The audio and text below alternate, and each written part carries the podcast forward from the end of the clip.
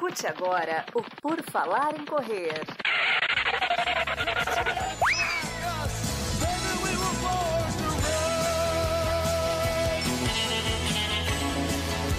Are you ready to run?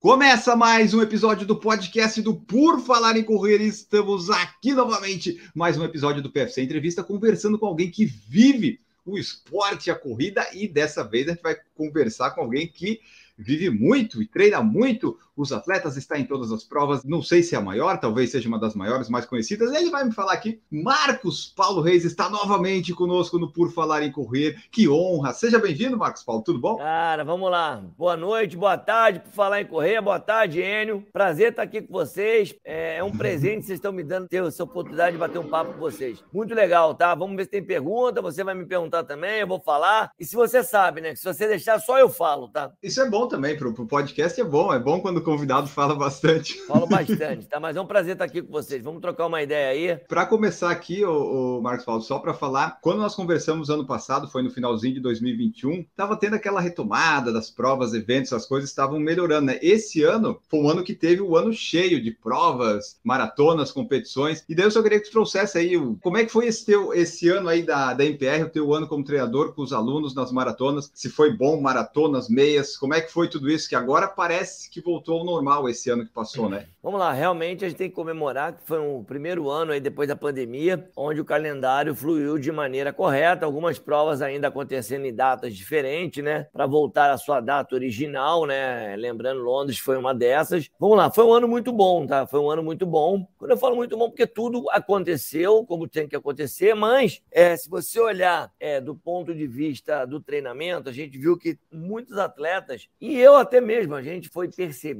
que muitos atletas fizeram três maratonas ao longo de um ano. Então, meio que, como você tinha provas que você estava devendo, provas que já tinham sido pagas, você meio que teve que fazer um calendário para algumas pessoas que ficou um calendário onde gerou muito cansaço. Mas foi um ano muito bom, a MPR conseguiu colocar os atletas dentro de todas as provas que ela gostaria de estar, todas as meios internacionais, fomos para Valência, descobrimos muito sobre essa prova, Buenos Aires, que teve algumas mudanças, a meio de Buenos Aires, as provas no Brasil fluíram naturalmente, mas assim, eu acho que o ano que vem ainda vai ser melhor, mas acho que algumas coisas também voltam para o normal. Eu acho que prova, algumas provas, Brasil, a gente vai poder escolher melhor. Eu acho que a maratona de Porto Alegre vai ter o seu público, a maratona do Rio e meia vai ter seu público. Não sei se as pessoas me entendem, mas eu não sei se a gente vai ter tanta gente mais em Porto Alegre como a gente teve esse ano. Eu vou botar muita gente, mas eu acho que também vai ter muita gente correndo a maratona do Rio de Janeiro, vai ter muita gente correndo a maratona de São Paulo. Eu acho que a gente vai poder escolher melhor a partir dessa data. Inscrições abertas, conversando com seus técnicos, calendários abertos. Quem vai fazer Tóquio não está de férias. Quem está pensando em fazer Boston é, em abril e Roterdã e Londres já está começando meio que o ano ali, já nesse. Vai, esse finalzinho já em janeiro, já tem planilha, todo mundo já começando a treinar. Então, o que eu quero falar, o ano já está começando. Então, eu acho que vai ficar muito mais fácil esse ano. Esse ano promete ainda mais, tá? Mas o ano foi muito bom, tá? Eu não tenho crítica. A única coisa que eu me peguei foi com essa coisa de ter rodado para alguns atletas em um ano quase três maratonas. Eu achei que isso foi muito estressante. Você diz estressante para o atleta, para o técnico, para ambos? Eu acho que houve um erro aí, tanto de técnico como atleta, tá legal? Porque acaba que foi. Você não consegue periodizar três ciclos de maratona em um ano, em um ano e dois meses, um ano e três, e acabou que apareceu um cansaço muito grande. É uma visão minha. Mas eu já acho, Enio, aqui um assunto que eu queria já contemporizar aqui. Eu acho que é um assunto que eu vou colocar aqui hoje. Eu acho que o mundo da corrida cresce muito, a maratona vem crescendo muito, os amadores vêm melhorando o nível. Mas eu, eu acho, não, eu tenho certeza que se você quer fazer a corrida longeva na sua vida e você quer evoluir, mesmo você não queira evoluir, tá? Eu acho que o ano com uma maratona e algumas outras meias é um ano muito mais produtivo e mais saudável. Olha bem, produtivo e saudável. Você consegue uhum. se organizar muito mais, você consegue evoluir, trabalhar algumas qualidades físicas onde você tem deficiências. Mas quando você coloca duas maratonas no ano, Enio, sabe o que acontece? Você que tem, às vezes, 35 anos, você vai se ver ali aos 40 anos, você vai ter feito 2, 4, 6, 8, 10 maratonas. Você entende o que eu estou falando? Eu uhum. acho que você não precisa ter esse número todo de maratonas e acho que você vai correr melhor até os 50 anos, vai poder render mais, vai poder se organizar mais com um calendário com menos maratonas por ano. Mas, de novo, eu sei que o canal é de corrida, gente. Desculpa entrar no termo maratona, mas eu penso dessa forma quando falo em maratona, mas eu também não acho que você tem que fazer maratona. Você pode fazer provas de 10, que por sinal é uma conversa que eu posso ficar falando aqui horas e horas e horas, que eu acho que é uma coisa que o corredor de maratona fez muita maratona e nunca correu prova de 10, isso é muito real. E do mesmo jeito tem muitos corredores de maratona que correram milhões de maratonas e nunca puderam trabalhar o 10, o 21, então lá na maratona, então aqui me ouvindo hoje e vão falar, puta, isso aí funciona para mim. E aí passa por outros elementos da técnica, porque você é um cara que nunca correu 10 mil, não se conhece, não conhece suas zonas de trabalho, não sabe o que é fazer uma prova forte, às vezes não tem nem a mecânica do correr rápido, porque ele já foi o quê? Diretamente para uma prova mais longa. É como se o cara fosse direto para você bem, uma ultramaratona, né? Para aquele uhum. mundo onde ele não habitava e já está fazendo as maratonas. Então, acho que é muito, muito importante. E, de novo, não estou falando nenhuma novidade, e isso há 20 anos atrás eram as provas de 6, agora são as provas de 10. O mercado, as organizadoras oferecem provas de 15, 10 milhas, 21, 12, tudo mais, para te preparar para te tornar um cara mais veloz, mais rápido, mais consistente e mais experiente. Isso é fundamental. Para você chegar na sua maratona se conhecendo, né? Não chegar com aquela história, ah, não sei exatamente o que vai acontecer. Você sabe o que vai acontecer porque você já está cascudo. Você é um cara experiente, você é um cara que sabe fazer força. Você conhece todas as suas zonas de trabalho, onde são os seus pontos de quebra, como é uma prova uniforme, como é uma prova linear, como é que eu tenho que começar. Porque, queira ou não, Enio, os maiores erros de todos os corredores são sempre erros muito óbvios. Seja num 10 mil, num 21 ou no 42. Ele sai forte, ele não dá tempo para o seu corpo é, achar uma, um, um, estado de equilíbrio, ele às vezes erra numa alimentação, é um banheiro que não vai, é uma hidratação. Então, se ele usa as provas menores para treinar tudo isso, ajuda e, é claro, também para trabalhar seus novos limites. Tanto que, qual é a conversa sempre dos corredores? Eu tenho um, um 18 de meia, será que eu vou correr um dia uma maratona para sub 2,40? Eu tenho um 24, um 25 de meia, será que eu vou correr um sub 3? Então você vai começando a entender, você pode pegar milhões de calculadoras, eles vão te responder isso, e junto ao seu técnico você vai ter essas respostas. Mas eu acho fundamental, e eu, eu ganho também, eu, Enio, se você eu te treino, que hoje você está muito bem treinado, você tem que ganhar confiança. É uma coisa que eu falo, falo, isso é muito importante. Essa parte é, acho que é, uma, é meio que uma aula. Você vai ter confiança no seu atleta quando ele vai te dando subsídios que ele está ficando completo. Vamos lá, então. Ele é completo na forma de treinar, ele está no peso, está com uma boa capacidade aeróbica, evoluiu, fez um ciclo bom, está no momento de treinamento. Será que ele sabe competir? Então, as próprias provas menores colocam você sob a pressão de entender o que é competir. Porque é muito legal quando você leva o cara preparado, que eu digo, você está preparado porque você sabe que aquele seu atleta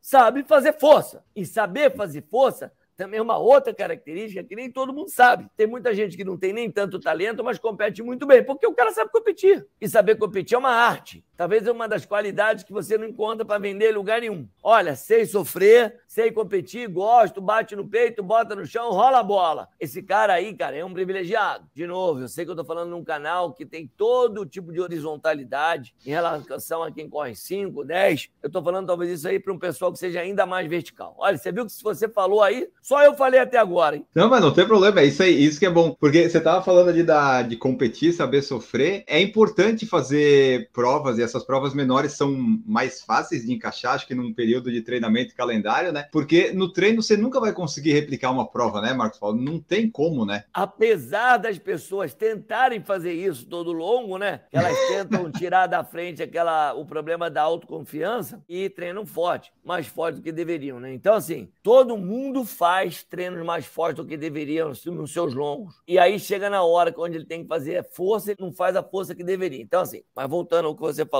ele precisa aprender a fazer força. E ele vai aprender isso nos treinos mais específicos e nas provas. E aí, uma outra coisa importante, ele precisa saber distribuir. Porque você falou aí, né? Ah, ele tem tempo. Ele não tem tanto tempo, tá? Por que não tem tanto tempo? Se você botar o ano dele, se ele colocar três meias maratonas e dois dez, são cinco provas. E uma maratona, seis provas. Se você colocar aí que você tem que descansar uma semana pré-prova e uma pós-prova, já são 15 dias. Então, você tem aí já todo pré-prova e o descanso já tem todo o quê? Um número de semanas que vai dar um número total de semana muito grande. Você não tem tanto tempo assim para competir. Por sinal, ô Enio, Verdade. me explica aí como é que tem gente que compete todo final de semana. Eu queria entender isso. Mas daí será que esse pessoal. Bom, é que eu não sei, né? Se a... eles correm forte todo fim de semana. Será que seria esse o treino forte deles, a corrida do fim de semana? Talvez, é, você falou gente, uma coisa né? importante aí. Talvez não, né? Talvez nem sempre estejam fazendo força, estejam naquela prova ali meio que como um simulado. Mas uma coisa que é fato: se você souber distribuir um bom calendário, fazendo força de forma integrada ao seu ciclo de treinamento, vai te fazer muito bem você vai evoluir muito. Então, as provas são fundamentais para a sua evolução. Esse ano, por exemplo, 22 que passou, eu fiz. Foram quatro provas assim que eu fiz para fazer força e recorde, né? As outras nove que eu fiz no ano, ou era diversão, passeio, né? Meio que trabalho, coisa assim. Mas as que eu foquei mesmo foi uma em junho, que foi a meia de Porto Alegre. Aí em julho teve uma de 5, em agosto uma de 10 e outubro uma de 5, que foram as que eu corri forte mesmo. E daí eu notei isso. Foram 13 no ano, até pode parecer bastante, mas. Bastante, assim... né? Mas bastante. Olha que eu já te cornetei, mas vamos lá. É, é, bastante, mas assim, pensando de onde elas foram e como elas foram, teve umas quatro ou cinco que foi meio que passeio, diversão, então foi mais como, como um treino, né? Então, assim, foram poucas provas que eu fui para fazer força e eu achei isso interessante, porque é, não ficou aquela coisa de, ah, aquela preparação, porque prova, você tem que acordar cedo no domingo, aí tem que ir, tem que fazer uma função toda, dá uma preguiça isso, eu não sei como é que a gente consegue fazer todo fim de semana. É, não, dá uma preguiça e aquela coisa, você falou bem, a prova que você vai para passear é uma coisa, a prova que você vai fazer força é uma outra coisa. Tanto que a grande desculpa é, eu não gosto muito desse termo, tá, Enio? Ah, eu vou lá para passear. Prova é prova e treino é treino. Ou então aquela outra desculpa, né? Eu já paguei a inscrição. Que todo mundo fala, ah, então eu tenho que. Não, cara, você não precisa fazer inscrição para fazer disso uma obrigação. Mas o fato é, o Brasil é, oferece um calendário de provas em quase todo o país muito bom. Se você souber usar isso dentro do seu treino, vai ser bom. E mais importante, Enio, vai te dar uma confiança, cara, de conversar aquilo que está acontecendo com você. Com você, com o seu corpo, com o seu técnico, se você não tem técnico, você mesmo, e você vai ter milhões de ensinamentos a cada prova. Claro que a leitura é percurso, temperatura, umidade e tudo mais em relação àquilo que você se propôs a. Então, é, se você for reparar hein, no corredor, todo corredor tem muita história depois de uma prova, né? Reparou já isso? Ele tem milhões de história, é quase um pescador, né? Então, ele tem milhões de erros, muitos não deveriam existir, alguns outros existem por desconcentração, e se você tentar limpar tudo isso, você acaba fazendo boas provas e você vai levar tudo isso para sua prova maior, que seria a maratona ou a meia ou seu 10. E uma outra coisa importante, gente, quando eu falo maratona, eu acho que se você que corre só 10 ou 21, tão importante quanto, o importante é você correr. Mas eu falo sempre que muita gente não fala, ah, o tempo não é importante. Eu acho o tempo, se eu for correr uma maratona para 5 horas, eu acho que o tempo é importante sim, porque eu tenho que me balizar sempre pelo o quanto eu vou sofrer durante 5 horas, ou o quanto eu não vou sofrer, ou o quanto eu quero sofrer um pouco ou um pouco menos. Ponto. Porque muita gente fala, não, eu não estou preocupado. Não estou preocupado com o tempo. Eu só estou preocupado se eu encontrar o Enio na rua. Pô, não conheço o Enio. Ele me deu um ergométrico dele, falou, pô, ó, Marcos Paulo, eu vou fazer uma prova, eu estou sem técnico, pô, eu estou aqui com esses tempos de treino e de meia maratona, eu fiz uma maratona assim, eu vou tentar ajudar o cara. Você quer sofrer, não quer sofrer, quer sofrer médio? Então tudo é um número, né? E se você tiver um número pronto na sua cabeça, tem muita gente que tem isso intuitivamente de maneira super rápida. Vai te ajudar muito. As pessoas elas falam até, não, estou preocupado com o tempo e tal, mas se ela tem um treinador, o treinador precisa ter uma noção para o treinamento que vai passar, né? Porque, ok, você não está preocupado com o tempo, mas você vai ter um tempo para correr essa prova, né? Então, para pelo menos saber aproveitar, não vou dizer aproveitar, mas né, conseguir completar bem, seja no tempo que for. Que você falou aí agora é tudo. A prova, ela é o maior subsídio de dados para o treinador. E aí vem uma coisa legal, pô, a MPR. A MPR manda o ritmo de prova para qualquer prova que você vai fazer. Tanto que eu critico muito meus técnicos, se você se eu te mando um treino, um plano de prova, Enio, ou muito forte ou muito fraco, eu não te conheço. Então pega mal. Você não pode fazer isso. Você pode errar por três, por quatro, para cima ou para baixo, mas você tem que estar ali perto daquilo que o seu aluno está fazendo. Claro que aí vem o tal do fui lá e fiz muito melhor do que o Marcos Paulo mandou. Não vai fazer tão melhor, vai fazer um pouco melhor. E isso aí vem aquela coisa que eu falei: esse cara compete bem e é um ajuste fino entre você e ele. O que você não pode estar tá é longe do range, mas por outro lado, é muito complicado isso, que eu gosto de acertar na mosca, tá? Tum! Ah, imagina. Claro, por que eu gosto de acertar na mosca? Porque eu acho que eu conheço meu atleta mais do que ele, em alguns momentos. Mas é claro que, como eu já disse aqui, é claro que eu não o conheço mais do que ele mesmo porque tem todos os fatores intrínsecos, tem os psicológicos, tem toda a parte de capacidades, predisposição a sofrer, a fazer força e ter o próprio dia, né? Todo encaixe que ele tem dentro de um dia que pode ser bom, médio ou ruim. Mas assim, você falou uma coisa importante: o treinador o conduz em cima de um número elaborado entre técnico e atleta, em cima de dados que o seu atleta te passou. Nossa, o Marcos Paulo manda um tempo lá. Eles entendem o tempo mas eles têm sempre um questionamento. E a gente conversa para tentar chegar a um denominador comum. E aí vem o tal do chupa Marcos Paulo, né? Quero que eu fazer um tempo muito melhor do que aquele cara lá mandou eu fazer. Mas isso não acontece muito, não. Mas é legal porque... quando o cara faz, porque você vê que ele, ele, já tem um autoconhecimento muito grande sobre ele mesmo. Né, porque o, o, pelo que eu entendi, quando vocês mandam lá o plano de prova, é baseado nos treinos que foram feitos. Então, não é, é base, Exatamente. Muito, né? É baseado nos treinos, nos dados, seja no Training Peaks, frequência cardíaca, relatórios, áudios, Garmin, WhatsApp, pô, tudo. Tudo. Como é que você acha que é o dia de um técnico de corrida? Não é o do Marcos Paulo. Todos os técnicos de corrida que estão aí com grandes assessorias, que uma coisa que o Brasil tem e nenhum outro país tem é tantas assessorias de qualidade como nós temos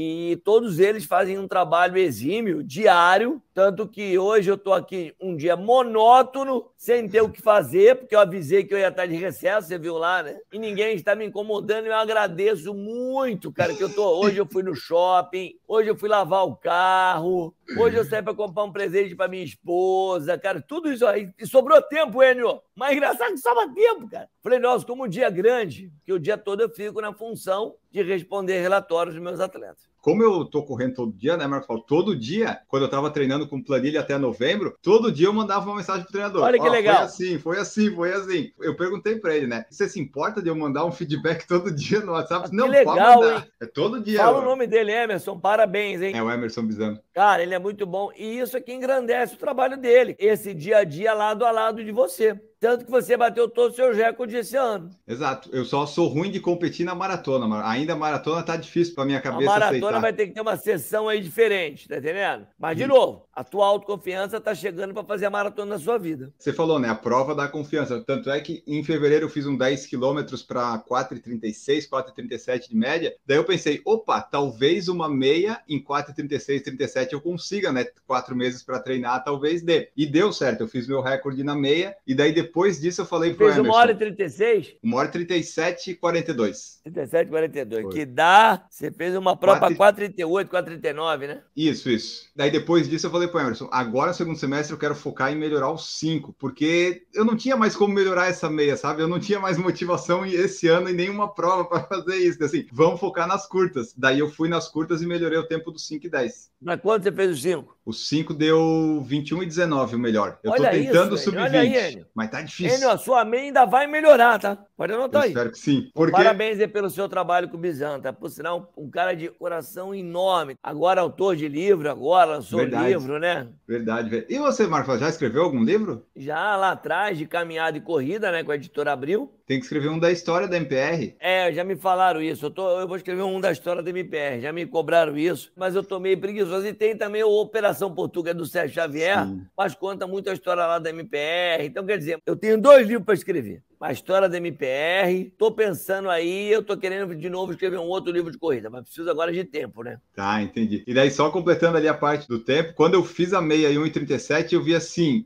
Olha, é quando a gente termina a prova, mesmo quando faz um recorde pessoal, a gente consegue ver onde dava para ter melhorado, feito, né? Então, eu consegui ver que 1,35, 1,36 talvez já fosse possível. Daí agora eu melhorei Mas, Enio, mas é a né? tal da sua construção. Agora, Enio, você está correndo há quanto tempo? Vamos lá, fazer uma. Você corre há quantos anos? Desde 2008, vai dar, putz, 15 anos de correndo. Você correu muito tempo sem técnico, né? Foi, os primeiros três, quatro anos foi, daí depois foi intercalando, né? Com técnico e é, sem. É, mas vê a importância que o Emerson está tendo na sua vida. É importante ter um técnico. Ele é organizou o, certinho o teu discurso agora é todo o discurso de cara que tem um técnico. Eu diria que você vai fazer boas coisas, seja no 10 e no 21 esse ano. Mas é legal que a pessoa. Galera que está ouvindo aí agora a gente aqui não pode falar em correr. Prova de 5, de 10, tudo é importante, tá? Agora, de, de novo, desde que você organize dentro do seu calendário. Tem as provas que o Enio foi lá trabalhar, foi passear, e tem as provas que ele foi fazer força. Só que quando essa que você vai passear, você vai ter que de novo organizar dentro da sua semana, porque você tem um microciclo semanal e ela não Sim. pode atrapalhar o teu microciclo semanal. Por isso que vocês dão dor de cabeça danada quando todo final de semana vocês vão lá e botam uma prova no domingo para seus técnicos ficarem alterando todo o formato que ele pensou para vocês. Então, aqui desabafo do técnico, tá legal? Sei que é. compete todo final de semana, vocês dão um trabalho danado, principalmente quando vocês não estão avisando aos seus técnicos. E, e é fácil, então, ser, ser treinador, mas quantas pessoas você está treinando atualmente? Ah, eu treino, cara. Eu mesmo treino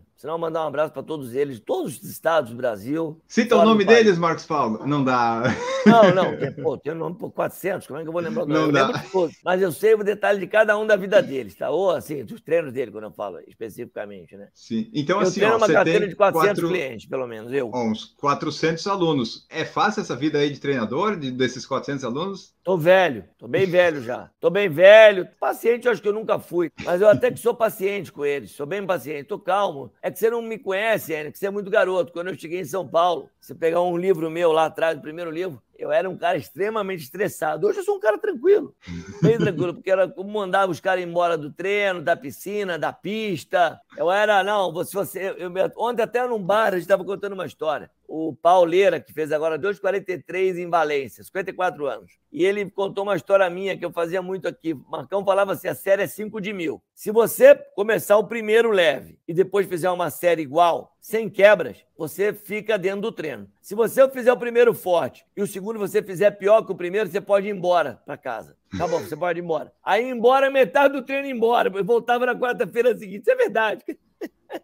Que isso aí é uma forma de treinar o ritmo e se autoconhecer também, né? Não, não, e uma forma dele entender como ele tem que começar a série. Sim. Começo leve, depois eu acerto o meu ritmo, seja uma série de 400, 1800. E eu me lembro bem. Ó, galera, vamos lá. Eu tinha lá, eu dividia todo mundo. Vamos lá. Tempo do primeiro, tempo do segundo. Então tá bom. Quem piorou, pode ir embora para casa. Os caras acreditavam. Metade ia embora. Isso é verdade, cara. Quando eu tinha aí 30 anos de idade, cara, eu era, puta, era maluco. Mas era uma forma de educar, né? Até que Sim. funcionava, tá? Aí é uma conversa que eu acho que é importante. Você falou, a gente falou de técnico. Eu acho que o nosso atleta, atleta, cliente, atleta amador, não tô aqui, ah, Marcos Paulo não é bravo, ou o seu técnico é bravo. Eu acho que você tem que ser educado, prestativo, atencioso. Mas como você está lidando com um público que nunca foi atleta na adolescência, grande, ou na sua infância ou adolescência, a grande maioria, ele não está acostumado a ter um embate com o técnico. Você entende o que eu estou falando? Uhum. Isso é um assunto que a gente pode até um dia fazer um, um, um podcast. A, a, troca de informação, embate, discussão entre atleta, amador e técnico é algo que está a evoluir ainda. Então, às vezes, o cara troca de técnico porque ele não consegue conversar uma deficiência que ele tem com o seu técnico. Então, vá conversar com o seu técnico, elabore o questionamento. Se você for discutir, qual é o problema de você discutir? Discute, manda briga, eu ia falar besteira, manda um para aquele lugar, não manda, mas no dia você tá tudo legal,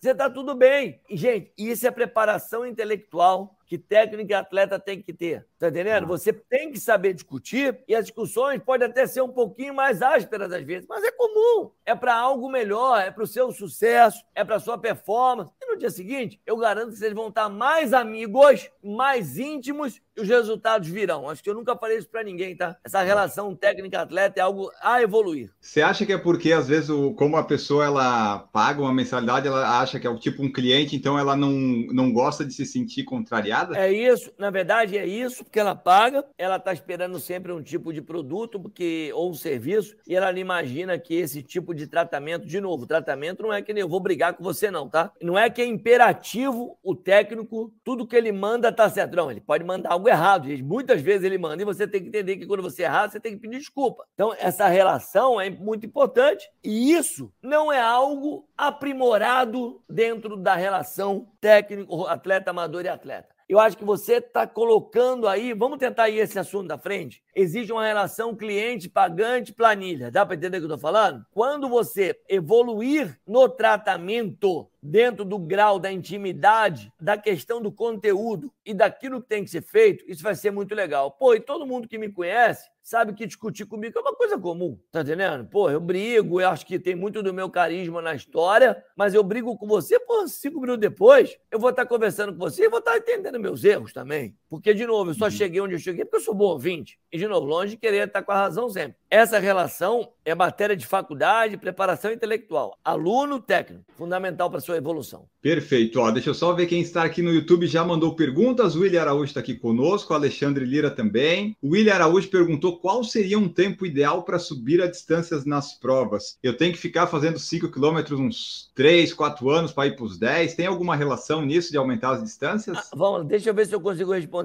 a pergunta dele. William, vamos lá. Eu não sei quantos, há quantos anos você corre. Eu acho que você tem que começar. Se você começou a correr há 6, 8 meses, teu primeiro ano, é, vai que você começou há 6, 8, meses. Né? Teu segundo ano, você vai começar a colocar provas de 10, de 21. Você pode colocar até mais provas de 10 do que 21. Pode colocar 3 a 4 provas de 10, 1 ou 2, 21. É claro que lá atrás, aquelas provas de 5, não que você nunca mais vai fazer, você vai voltar a repetir sim. Eu completo a tua pergunta é: quanto tempo eu demoraria para chegar na minha, na minha maratona? Dois anos, dois anos e meio. Eu acho que você vai estar mais completo. E aí, William, você também pode fazer o caminho de volta eu fiz a minha maratona e nem por isso eu vou ficar só na maratona, eu vou fazer o caminho todo de novo. Eu vou uhum. desenhar um calendário com prova de 5 e 10, e quanto aos números, você vai começar também a entender uma coisa que é importante, William. Mecanicamente também é muito importante você fazer essas provas. Então, isso vai te construir. Então, acho que é importante, dois anos, dois anos e meio para a tua primeira maratona, prova de 5 e de 10, um calendário de meio, e você vai evoluindo dentro disso. Perfeito. Ó, o Alexandre Lira colocou aqui, ó, vou fazer a minha primeira maratona em 2023 na Maratona do Rio, e o Sérgio Pontual tinha perguntado no Instagram o que você acha da Maratona do Rio. É uma boa maratona para estrear? Boa maratona para estrear, tá largando muito cedo. Me ajuda aí depois.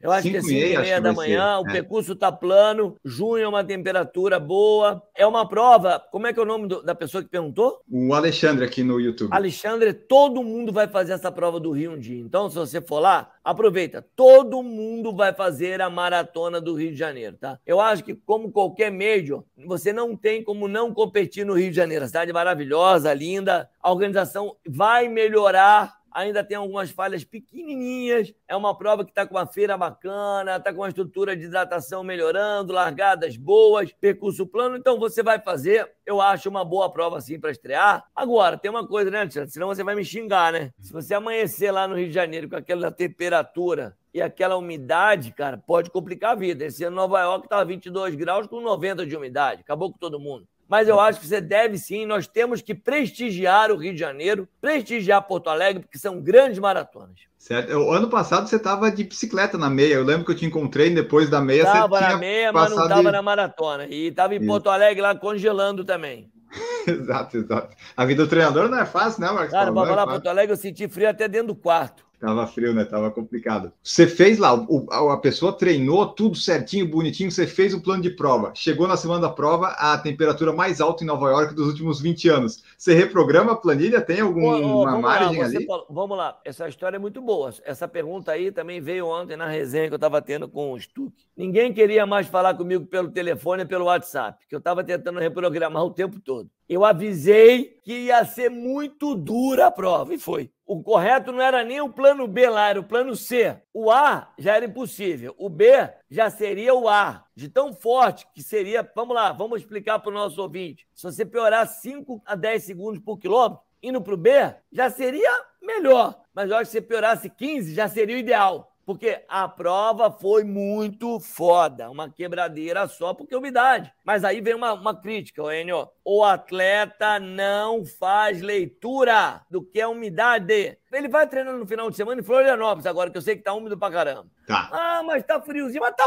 úmido. O atleta tem que começar é, a ler mais dados da temperatura para cruzar um pouco a sua performance para não ir para casa chateado ou deprimido porque treinou mal num dia que estava úmido e todo mundo vai treinar mal. Não é só ele. Então, não dá para você treinar com umidade. Com a secura de Brasília ainda rende, mas com umidade nunca. Agora, eu mandei reprogramar, Enio. Já não queriam nem falar comigo pelo telefone, tá? Eu estava neurótico, eu não estava lá. Se eu tivesse lá, eu ia tocar o um inferno. Eu ia tocar um horror lá. Aí eu falei, não, aí acabou que eu acho que alguns tiraram ainda da cartola uma prova boa, outros fizeram uma prova mediana, mas o pessoal sentiu muito, perdendo muito a segunda metade. E detalhe, Enio, Nova York. Nova York já é o cão Já. Chupando manga a segunda metade. Então, pô, você bota uma prova que a segunda metade é mais lenta, você chega subindo no Central Park, umidade, calor, o que você quer mais? Vai ter o sorteio de Nova York em fevereiro. Se eu for sorteado, eu vou te chamar fazer uma live sobre a maratona Nova York para ah, entender o percurso. Chama, eu fiz a prova, eu fiz essa maratona. Você conhece tudo lá, né? Ah, eu conheço. O dia longo. Pô, foi o táxi mais caro da minha vida que eu paguei, porque eu não sabia que o metrô tava de graça. Tava morto, e meu sobrenome ainda era R, era na época que você tinha que pegar o guarda-volume. Hoje em dia acho que não tem mais, é só o poncho lá. Reis. Uhum. Ainda era o último. Saí lá na 130, fiz uma outra maratona depois da maratona. Nossa Senhora.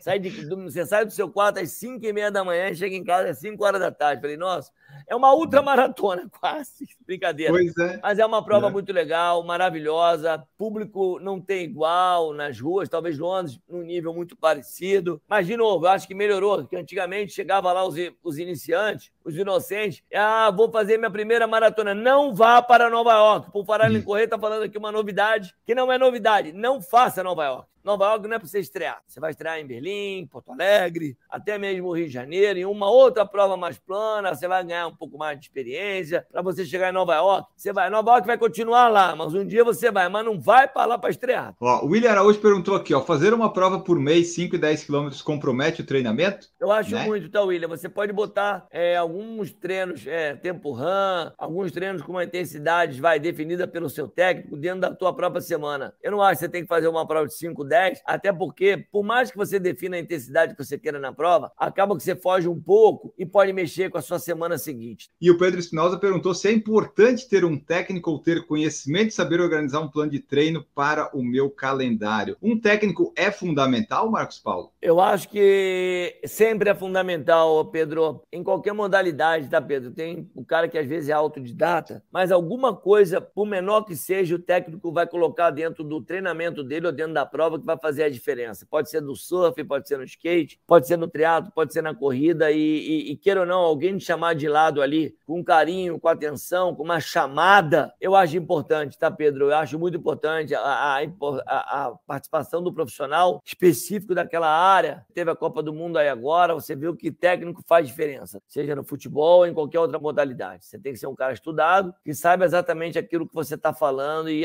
por mais que você seja autodidata, saiba tudo, alguma coisa ele vai te falar que vai poder te ajudar e você vai lembrar, puta, aquilo que aquele cara me falou me ajudou. E aí já valeu a pena ser teu técnico. Perfeito. O Alfredo Madeiro também chegou aqui, boa noite. E o meu cliente colocou assim, ó, boa noite. Quais exames de sangue é indicado para um corredor amador que vai correr a primeira maratona? Você acha importante exame de Muito sangue? Muito importante, Pedro. Só que aí, Pedro, eu vou entrar, acabei de falar cada um na sua área. Pedro, eu acho que é importante você ter um médico do esporte que faz pelo menos há três, quatro meses todos os exames de sangue, toda a parte clínica, para entender qual o seu grau de estresse, qual o seu grau de overtraining, qual o seu grau de cansaço. Vai pegar a creatina, vai pegar a ureia, vai pegar milhões de exames seus, tá entendendo? Vai pegar toda a parte de sangue, hematócrito, pegar exames que você vai poder medir exatamente se está indo tudo bem, você está treinando muito, você está treinando pouco, você está cansado e você só pega isso, Pedro. Vou te dar até um, uma coisa que eu faço muito. Quando eu sinto que um atleta meu, ele já tem normalmente um médico, boa parte, mas muita gente não tem. Quando eu sinto que esse cara tá meio que ali, que a coisa não tá acontecendo, Pedro, que ele não tá rendendo, eu falo, cara, faz um exame de sangue. A gente leva para o médico especialista, vamos fazer uma leitura, porque pode ter algum cansaço que a gente não tá conseguindo ler no treino. Uhum. E aí uhum. você tem milhões de sintomas. Mas é fundamental, Pedro, que você não faça um, que você faça vários. Eu acho que tá vendo aí uma gama de, de médicos do esporte muito preparados e esse cara tem que ser muito valorizado. Eu acho que é fundamental você ter sim e ter exames médicos periódicos, clínicos periódicos. Certíssimo. Alfredo Madeiro perguntou: base, iniciar em dezembro ou deixar para janeiro? Janeiro agora, eu acho que você está no off-season, período de transição. Janeiro, você vai começar um período de adaptação para depois um pouco ali na frente começar a sua base. Muito cuidado, Alfredo, com o aumento de volume abrupto dentro da tua curva, aumento de intensidade, porque as lesões acontecem exatamente aí, em saltos, em percentuais de ganho de volume e intensidade dentro da sua base. Daí aparecem as maiores lesões. Então calma nessa evolução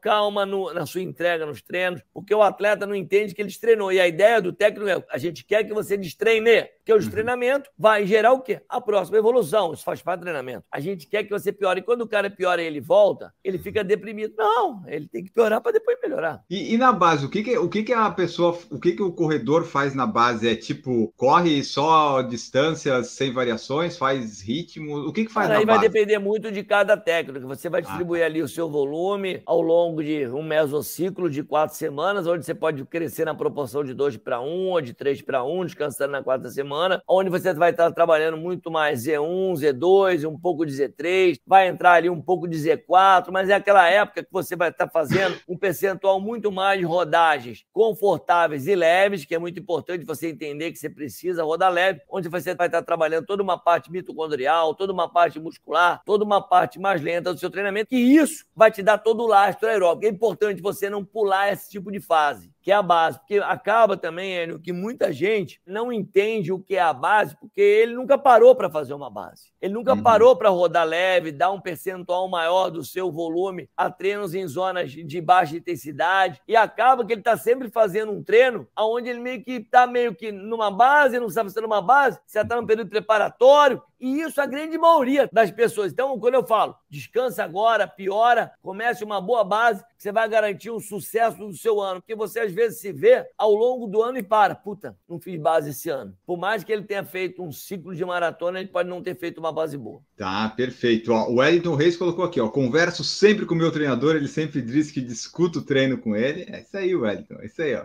O Wellington, que bacana, ó. Parabéns pro né? seu treinador. Ó, e ele aqui, ó. Sempre no início do ano, analisa o calendário para fazer uma base para 5, 10 e 15. Sinto que chego bem para o 21 e se for ano de maratona, acredito olha que aí, ó, Olha forte. a aula aí, Wellington. Tá bom, Guarda isso aí, twitta isso aí, velho. Twitta isso aí.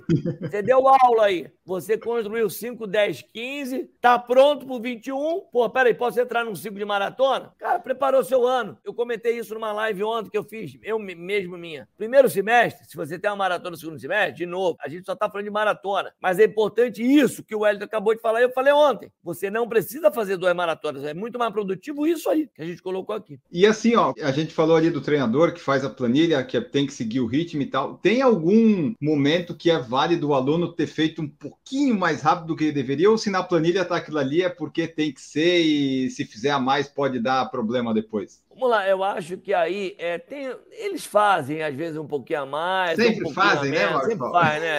É, tem aí alguns que estão nos escutando hoje, que eu brigo, perco os cabelos, mas também tem uns que fazem um pouco a menos. Mas eu acho que o importante é você não colocar muito mais, né? senão você tem uma conta do volume esperado na semana, dentro dos percentuais de zonas de trabalho. Às vezes, quando você coloca, seja muito mais, um pouco mais de intensidade ou um pouco mais de volume, às vezes você não entende que você está mais cansado. E isso pode fazer, às vezes, a diferença. Mas principalmente na vida de um atleta que corre menos vezes, menos volume, você entende? Ah, ele pega um cara que está do lado dele e faz muito mais. Isso, às vezes, acaba influindo negativamente muito mais na formação de um atleta que está treinando, vai, 40, 45 km por semana, do que aquele cara que já está acostumado a fazer isso. Você me entende? Então você pode ali uhum. machucar. E uma outra coisa importante, que tem que falar muito também, a gente está falando aqui para atletas amadores, e o treino de atleta amador é para atleta amador. Mulheres e homens que correm três vezes por semana, você pode conquistar muita coisa correndo três vezes por semana, que no final você está fazendo 12 treinos no mês, você pode fazer meias maratonas, até mesmo maratona correndo três vezes por semana. E boas provas. Eu tenho falado também muito isso, que me acompanha, que o volume médio de um atleta MPR que faz um sub-3 ou que treina para maratona lá, não bate 60, 65. Olha lá, tá entendendo? Então você não uhum. tem. É, a gente tá voltando aqui. Ah, tem atletas que correm 90 a 100? Tem, mas esse cara, ele não tá correndo 90 a 100 agora, ele tá correndo há 4, 5, 6, 7, 8 anos, como você, para chegar lá e ele tem que ver se isso funciona. A gente já fez isso com alguns uhum. atletas e não funcionou. Então é importante você entender que forma de treino funciona para você. E daí a importância, como a gente viu aqui, de você estar conversando sim com o seu técnico para entender qual é a melhor forma de treino que funciona para você. Mas uma coisa é fato: não adianta você fazer de todo longo uma prova, de todo treino forte, seu melhor treino da vida, de todo treino de rodagem, a melhor rodagem da vida, que você vai ser o campeão da semana e não vai chegar a lugar nenhum. Tem uma hora que não dá mais para você melhorar, né, Marcos? A coisa não evolui é sempre, né? Tem uma hora que você chega num teto aí. Exatamente. Você tem um teto aí por qualidades físicas, potência aeróbica, valências, é, genética, Instagram VO2, e muita gente não gosta de ouvir isso, biotipo. Então você não vai fazer mágicas também para evoluir. Claro que você sempre tem aquele cara que está fora da mostra, mesmo que não tenha todas as condições necessárias. O cara vai lá e faz a diferença. Por quê? Porque é um cara que tem muita predisposição, sabe fazer muita força, tá no peso bom, treinando da maneira correta e sabe competir, vai lá e entrega. Mas, de novo, esse analisar caso a caso em relação a tudo isso que eu falei é fundamental, porque a corrida exige muitos fatores genéticos, relação musculação, peso, potência e todos, tudo aquilo que eu já falei aqui agora. Então não adianta achar que todo mundo vai correr bem. Do mesmo uhum. jeito, todo mundo achar que todo mundo vai virar sub 3, que todo mundo vai correr 2,50, que todo mundo vai correr um 10 mil abaixo de 40. Não vai. Até pode tentar. O que, que eu acho importante aí? Deixa eu deixar até mais claro. Eu acho importante, a gente falou muito do atleta e do técnico. O atleta tem que mostrar para o seu técnico essa vontade dele. Isso é importante. Porque nem uhum. sempre o atleta está falando para ele essa vontade. Eu quero mais, eu quero evoluir. Nem sempre o atleta, o técnico saca isso. Que é importante ele falar, ó, eu quero morder, eu quero mais. Então, quando você também entende que você pode tentar tirar mais, correndo alguns riscos, mexendo um pouco mais naquela planilha, sabendo que ele pode ter uma lesão ou ter ali uma sobrecarga, mas você está alinhado com ele, você me entende? Porque uhum. eu acho uhum. que é importante o atleta deixar isso claro para o seu técnico. É, por exemplo, eu quero tentar fazer o 5 km sub-20. Eu não sei se eu vou conseguir, mas eu estou tentando. Então, eu já consegui melhorar os 5, sabe? Já, já serviu para alguma coisa, melhorei meu tempo. O sub-20 não sei se vem, mas eu acho que já melhora um mas pouco, você né? Tá quase lá, está com 21, não é isso? 21 e 19, faltam 1 e 20. É, um minuto e vinte. Você tem um, um chãozinho aí, tem que pegar uma provinha plana, frio, para você tirar um minuto e vinte aí, é, você tá. É, é aos pouquinhos. Ainda tem que suar, vai doer. Mas a tua pois é. felicidade, é. quando você fizer esse tempo, cara, ah, não consegui fazer a minha maratona, mas você vai ficar muito feliz, concorda comigo? Ter baixado uhum. dos 20? Oh, com certeza. Entendeu? É. é realização em cima de uma marca e de uma distância que é 5K. Acabou. Você não precisa correr uma maratona para falar que você bateu a sua meta de maratona, tá entendendo? Ah, quando eu falo não é bater a sua meta, não precisa ser a maratona própria, pode ser um 10, um 5, um 15 ou um 21. Ponto. Uhum. Agora, que com certeza tudo isso te enche de moral, de vontade, de autoconfiança para ir em frente, isso enche. E que a gente fala bastante de maratona, né, Marcelo? Porque maratona é aquele negócio que envolve muitos meses, tem uma super distância, super preparação, um monte de coisa, né? Por isso que às vezes a gente acaba falando mais disso, que é o que o pessoal se dedica mais é meia, 5 e 10, é, né? É, Mas... é, a coisa, é a coisa do, do, dos três meses, do grupo treinando junto, e uhum. vira um maracanã hoje em dia, porque você acompanha provas pelo app, é. você vai lá torcer pro teu amigo e você faz uma rede de pessoas que te ajudam, umas torcem a favor, outras torcem contra, brincadeira, tá entendendo? Tem um monte de balcão de aposta, mas o que quer dizer é que a maratona envolve as manhãs, as famílias, não só ali naquele momento, que é o mais difícil da maratona é o treino para a maratona, não é a uhum. maratona. Mas é muito legal treinar para uma maratona e o aprendizado. E aí a outra aula é o que você aprendeu no ciclo, quantas amizades você fez, qual foi a resposta do seu corpo em cada treino, qual foi o momento que eu estava mais cansado, eu estava no meu pico de treinamento quando eu tinha que estar, quais foram as minhas lesões, qual foi o melhor alimento, qual foi o pior alimento, como é que estava meu sono, como é que eu me sentia nas semanas chaves, como é que eu me sentia no meu João. Quer dizer, puta, você tem muito aprendizado, fora o aprendizado que a maratona te leva para o teu mundo corporativo, de trabalhar grupo, planejamento estratégico, o teu dia a dia, saber lidar com a sua família, com o seu trabalho, não deixar que aquilo atrapalhe o seu dia, trazer coisas positivas para o teu ambiente, que não adianta o maratonista fazer um tempo alvo que ele gostaria, e mal-humorado, né? Alguma uhum. coisa aí tá errada. Nada de nada disso adianta se você treinar, treinar, treinar, treinar, treinar, treinar, treinar e continuar mal-humorado mal-humorado, mal-humorado, mal-humorado. Não tá te fazendo bem, irmão. Para de fazer a maratona. E, e, você falou ali de pode acompanhar e tal. Como é que fica o treinador acompanhando os alunos Cara, é lá? Muito legal. Essa é a parte mais legal. Eu nem preciso que comece a chegar. As cornetas começam a falar. É corneta de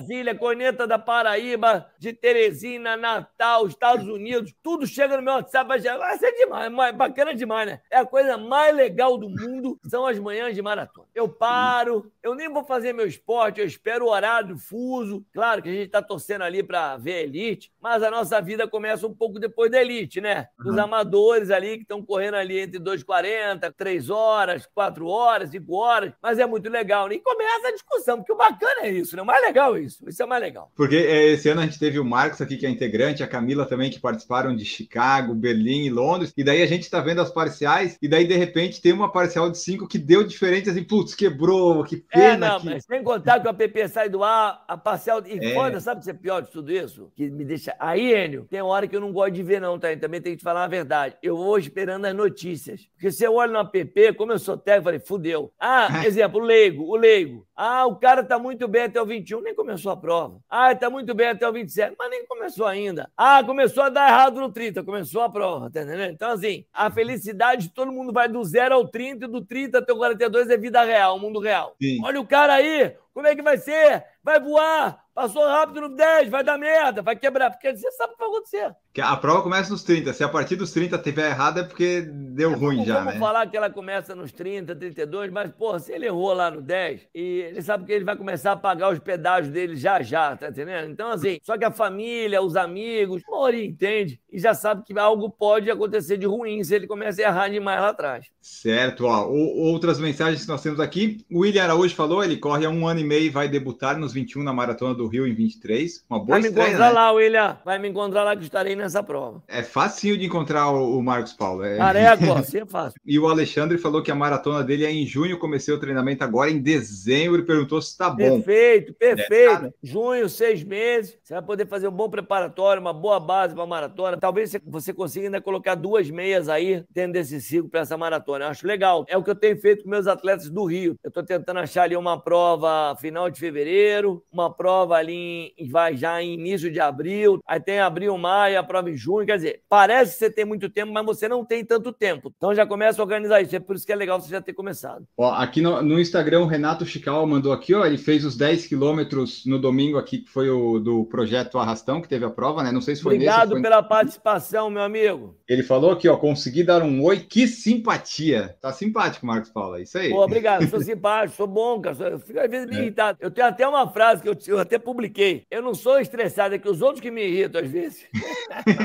ó, e daí, continuando nessa linha, o Cássio Araújo tá aqui, deu boa noite, falou assim, ó, Marcão, meu primeiro sub-3 saiu no Rio esse ano, ainda tive a honra de receber suas dicas na véspera da prova. Eu Agora lembro, me... Cássio, eu lembro, Cássio, a gente falou, cara. Eu lembro, Isso. cara. E aí perguntou aqui em Boston, qual que é a melhor estratégia para performar Olha, por lá? Cássio, vamos depois conversar, você deve ter seu técnico aí. Cássio, provinha complicada, hein? Desce, sobe, mas muito mais desce que sobe. É uma prova que vai ali do 21 até o vai, 33, 34, com a parte dura. Depois do 34, 35, ela já não é tão dura, diferente de Nova York. Mas é uma prova, Cássio, que eu tenho muitos alunos que estão aqui me escutando agora. Eu não acho que é uma prova para PR. É uma prova que você pode encontrar tufão, calor, furacão, neve. Já peguei tudo isso lá, tá, Cássio? Então, Boston é um lugar diferente, é um bicho diferente. Faz a sua prova, respeita a prova. Sua passagem na meia vai ser mais rápida. É, não dá para falar que não vai ser, mas entenda que a segunda metade, somente ali dos 21 até os 33, é uma prova dura. Vai lá, Cássio, uma coisa que eu falo muito para as pessoas: vai lá no percurso, tenta fazer o percurso,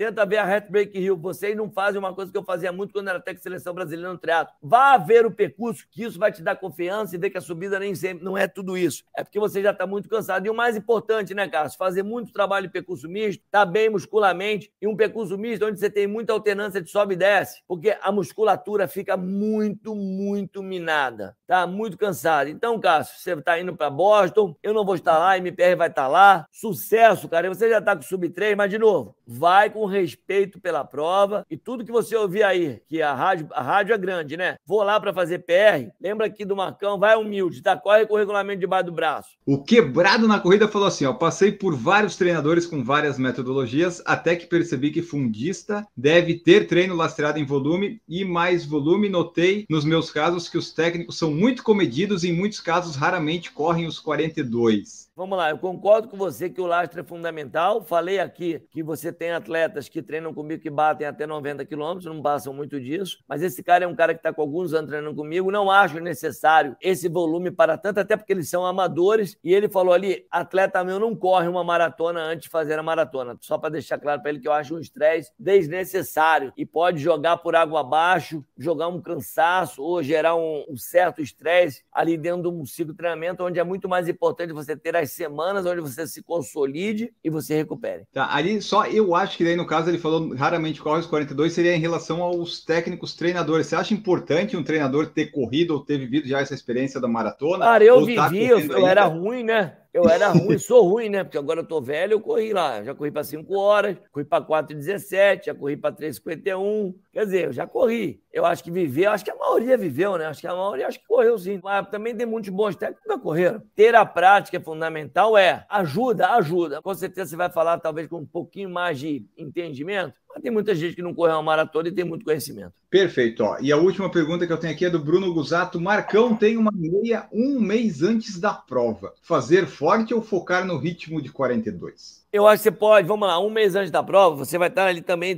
perto do seu pico de volume da maratona. Eu acho que pode ser uma meia entendendo, gostei da pergunta, minha dica, faz em ritmo de prova de maratona entendendo, pô, o quanto confortável para moderado eu estava aqui nessa prova, o quanto sustentável isso tá, realmente isso aqui tá fácil, manteria aquela pergunta que eu faço sempre, você manteria isso aqui, manteria, você vai olhar seus gráficos, fazer uma leitura, não vai fazer um, um 21 para a morte, já não acho que é a hora. Tira desse 21 o ensinamento da. Mas presta atenção, você tem que sair de lá confiante. Pô, foi muito fácil aqui. Isso aqui é muito estável, tá bom? Perfeito. E a minha última pergunta é a seguinte: a gente viu esse ano, né, alguns profissionais fazendo uns tempos excelentes. Por exemplo, o Kipchoge fez uma primeira metade muito rápida, depois deu uma quebrada. Teve um, outros atletas que melhoraram no final. Para o amador, existe alguma estratégia boa de ritmo? É bom manter linear, negativar ou depende? Não, vamos lá. Eu não vou, de novo, é uma puta essa conversa aí. Antigamente a gente falava que o negativar, ninguém, nenhum técnico manda seu atleta negativar. Eu acho que o negativar vai muito da condição que o cara tem de uma prova onde está muito linear e ele acaba melhorando muito pouquinho na segunda metade, porque dentro aquela foi uma prova linear. O que você tem que fazer é uma prova onde você ter o tempo de entrar no seu ritmo de prova, se manter nele. É claro que eu boto uma perda, porque a perda acaba sendo muito mais muscular do que aeróbico. Mas você quer uma prova linear, então eu não vou mandar você negativar a prova. Eu, pelo menos, não vou mandar nunca você negativar. Quem uhum. negativa, negativa muito em cima de uma condição que ele está sobrando, onde ele vinha muito linear, onde ele se sentiu muito bem na segunda metade, ele melhorou, vai 30, 1 minuto. Ponto. É uma prova com muito mais cara linear. Diferente daquele cara que está com muito medo da prova, fez a primeira metade muito, muito, muito, muito leve, e ele está muito, muito, muito fácil, principalmente os iniciantes fazem isso, e ele vai lá e melhora a segunda metade. Na verdade, não é que ele negativou, ele negativou porque ele está fazendo uma prova totalmente segura. É como se, se fizesse tipo uma meia em duas horas bem fácil para outra metade fazer 1,45, é, né, para garantir. 50, tá entendendo? Que seja 2,10 a primeira meia, a outra meia 2, duas horas, entende o que eu tô falando?